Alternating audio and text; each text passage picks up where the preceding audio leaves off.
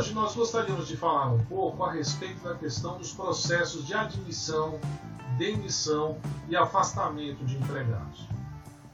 Nesse processo, nós temos aí, ou nestes processos, que são palavras curtas, mas que representam uma série de procedimentos operacionais dentro do RH e departamento pessoal e departamento de segurança e medicina do trabalho, ele pode ou eles podem trazer sim exposição aos empregados.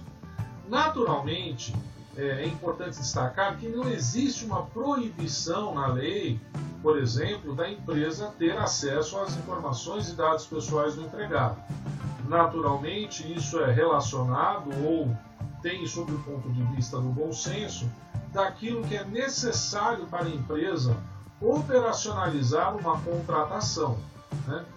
Então, alguns dados são essenciais: nome de mãe, né? data de nascimento, dados de CPF, PIS, ainda que algumas vezes não seja mais necessário, é, número de carteira de trabalho, para que se tenha o registro disso, ainda que seja uma carteira eletrônica. Mas a empresa, tendo acesso a essas informações, que não tem nada de ilegal nisso, o endereço do empregado, nada de legal, está tudo ok.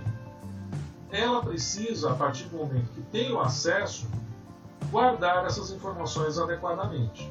Então é importante distinguir que não há uma proibição que a empresa tenha informação pessoal de qualquer pessoa que seja, empregado ou não empregado. O que se pede é bom senso e um cuidado no que se pede a essas pessoas para que não haja registro ou que não existam registros desnecessários e que naturalmente num eventual vazamento ou que isso venha parar nas mãos de pessoas erradas dentro da empresa ou fora dela, isso não gere maiores problemas para a empresa. Nos casos de admissão, demissão e afastamento, principalmente na admissão, é, ali existe uma grande, um grande volume de dados, de informações, tanto do empregado como de seus ascendentes e descendentes, ou seja, seus pais e seus filhos, esposa e assim sucessivamente. Não há impedimento, como eu disse, no acesso às informações, mas é bom ter cuidado. Nós, da empresa, quando vamos fazer uma admissão, devemos pedir somente aquilo que é estritamente necessário para a realização desse processo. Por quê? Como eu disse anteriormente, em caso de vazamento, não teremos tantos problemas. Nós já temos bastante acesso, por exemplo, quando o empregado tem dependentes. Se esses, é, esses dependentes, normalmente nós, hoje já temos acesso ao seu nome completo, data de nascimento, grau de parentesco, número do CPF.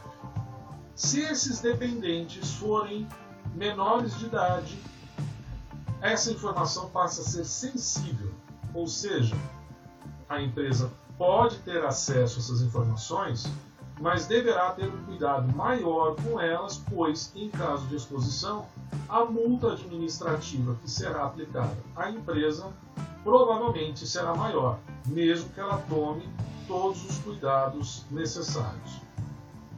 Então, nesses processos, nesse processo de admissão, que é onde normalmente se reúne o maior volume de documentos e informações pessoais do empregado, é preciso muito cuidado.